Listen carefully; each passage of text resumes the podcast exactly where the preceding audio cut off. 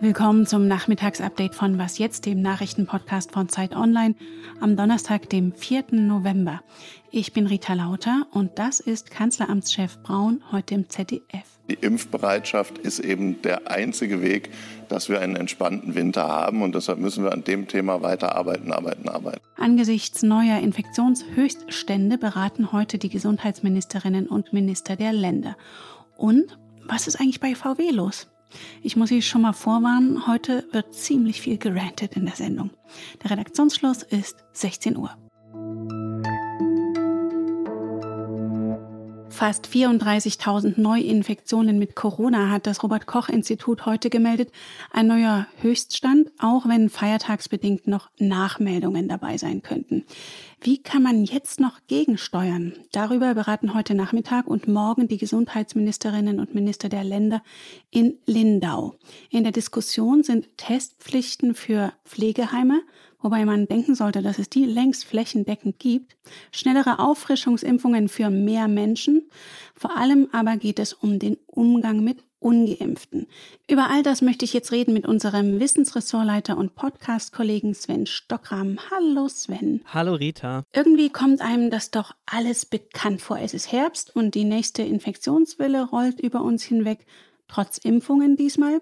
Man kann sich des Eindrucks nicht erwehren, dass wir hier sehenden Auges reinrennen, oder? Ja, genau so ist es. Und da ist es ehrlich gesagt auch ein übler Scherz, wenn Bayerns Gesundheitsminister jetzt sagt, man erlebe eine Dynamik, die wirklich nicht vorhersehbar gewesen sei. Denn seit Wochen und Monaten waren ExpertInnen und WissenschaftlerInnen ja genau vor dem, was wir jetzt sehen.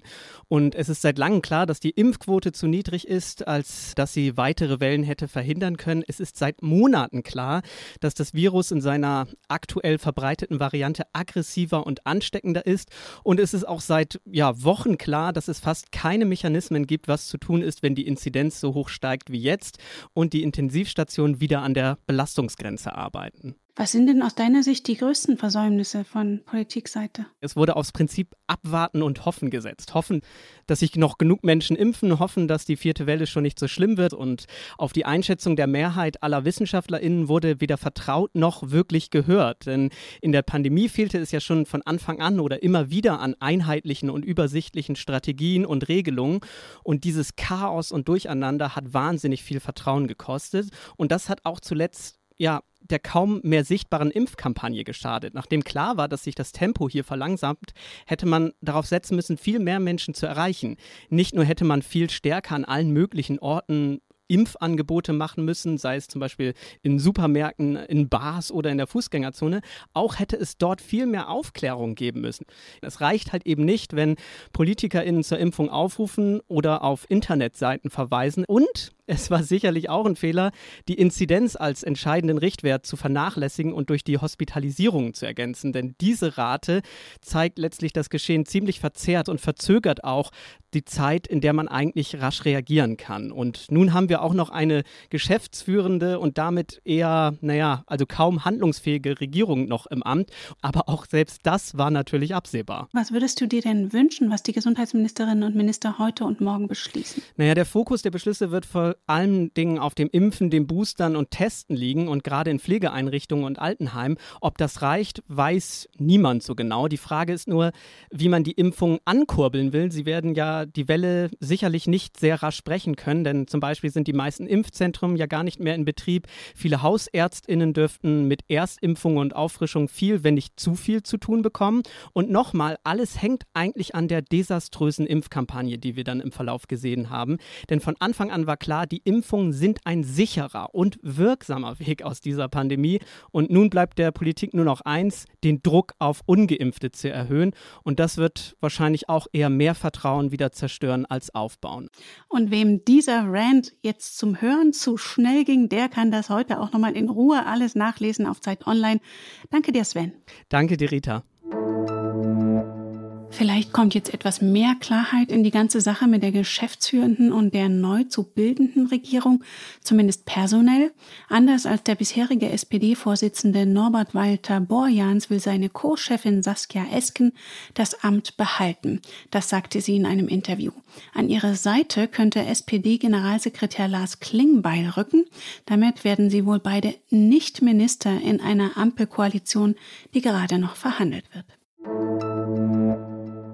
In kaum einem Unternehmen sind die Arbeitnehmervertreter so mächtig wie bei Volkswagen.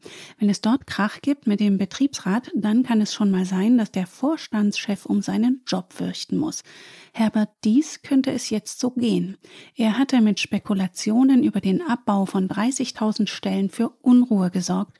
Dann hatte er zunächst keine Zeit für eine Aussprache mit der Belegschaft. Heute aber wagte er sich nun in die Höhle des Löwen, also zur Versammlung mit tausenden Beschäftigten in Wolfsburg, und wurde scharf angegriffen. Betriebsratschefin Cavallo warf ihm laut Redemanuskript vor, mit den Ängsten der Belegschaft zu spielen und kein Konzept gegen die Chipkrise zu haben. Dies versuchte auf die Beschäftigten zuzugehen. Nur gemeinsam machen wir Volkswagen zukunftssicher, wird er zitiert. Mein Wirtschaftskollege Zararias Zararakis klärt uns mal auf, was da eigentlich los ist bei Volkswagen. Das war heute nicht die leichteste Übung für Herbert Dies bei dieser Versammlung in Wolfsburg.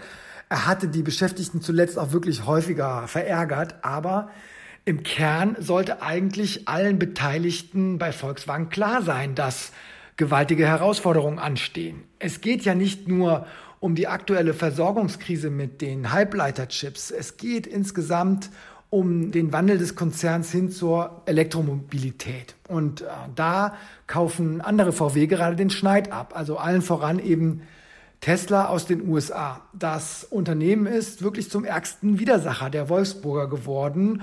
Vor allem seit es mit seinem Model 3 auf Platz 1 der Zulassungen in Europa aufgestiegen ist und den Golf, also den All-Time-Favorite aus Wolfsburg von dort verdrängt hat. Volkswagen muss sich jetzt richtig reinhängen, um den Anschluss nicht zu verpassen. Im Oktober hatten sich die G20-Staaten verpflichtet, keine Kohlekraftwerke im Ausland mehr finanziell zu fördern. Auf der Weltklimakonferenz in Glasgow hat sich heute eine weitere Staatengruppe darauf verständigt. Allerdings will sie auch keine Erdöl- und Erdgasprojekte mehr fördern.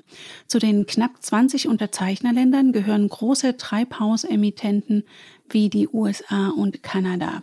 Deutschland hat nicht unterzeichnet, ebenso wenig wie die fossilen Großinvestoren Japan und China. Aus Glasgow berichtet meine Kollegin Elena Erdmann von ihren Eindrücken von heute. Ich muss sagen, für mich ist es ein ziemlicher Kulturschock. Ich bin ja eigentlich Wissenschaftsjournalistin und kenne das viel mehr von Veranstaltungen von WissenschaftlerInnen zu berichten. Die gibt es hier auch ohne Ende. Zum Beispiel heute war ich in einer Session vom Weltklimarat IPCC und der Grundtenor dort ist, wir müssen endlich handeln. Gleichzeitig sind die Emissionen wieder so hoch ungefähr wie vor der Pandemie und die Ambitionen der Länder reichen hinten und vorne nicht aus. Dann geht man von dort aus zur nächsten Veranstaltung, die wiederum eher von PolitikerInnen geführt wird. Und da werden dann die neuen Deals verkündet und gefeiert, dass man endlich beschlossen hat, aus der Kohle auszusteigen. Viel zu spät natürlich. Und ja, es ist etwas schwer auszuhalten, wie das so zusammengeht. Was noch? Uh, this is Houston. Uh, say again, please. Houston, we have a problem.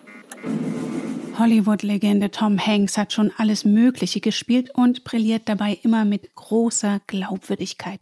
Hier eben gehört als Astronaut der Apollo 13. In Real Life will er aber lieber nicht ins All fliegen, wie er jetzt bei der Talkshow mit Jimmy Kimmel verraten hat. Amazon-Gründer und Milliardär Jeff Bezos habe ihm das angeboten, vor dem einstigen Captain Kirk-Darsteller William Shatner. Is it true that you were asked to go to space by Jeff Bezos before William Shatner? Well, yeah, provided I, I pay, you know. And, and, you really? know, it costs like 28 million bucks. Die schlappen 28 Millionen Dollar für den Trip waren selbst dem Megastar zu teuer. Aber Tom Hanks wäre nicht der Oscar-Preisträger, der er ist, wenn er nicht anschaulich zeigen könnte, wie man auch einfach mit Vorstellungskraft einen Weltraumausflug simuliert. It's about a 12 minute flight. We can all do it in our seats right here. Just lean back like this and go. you do that for four minutes, all right? And then you get up and you're floating and just take off your seatbelt. Whoa! Whoa! This is fabulous! Man! Oh! What? Get back in? All right. Eben ein großer Schauspieler. Und diese Variante ist natürlich auch viel klimafreundlicher. Und damit sind Sie auf dem Nachrichtenstand von heute Nachmittag. Morgen früh blickt Pia Rauschenberger nach Israel und seine Erfahrungen mit den Auffrischungsimpfungen. Grüße vom Mond oder Post aus unbekannten Galaxien erreichen uns unter wasjetzt.zeit.de. Für heute verabschiedet sich Rita Lauter. Ich wünsche Ihnen einen schönen Feierabend.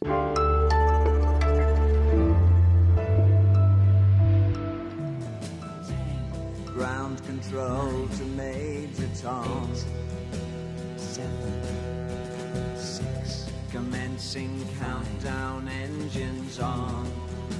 Three, two, check ignition, and may God's love be with you.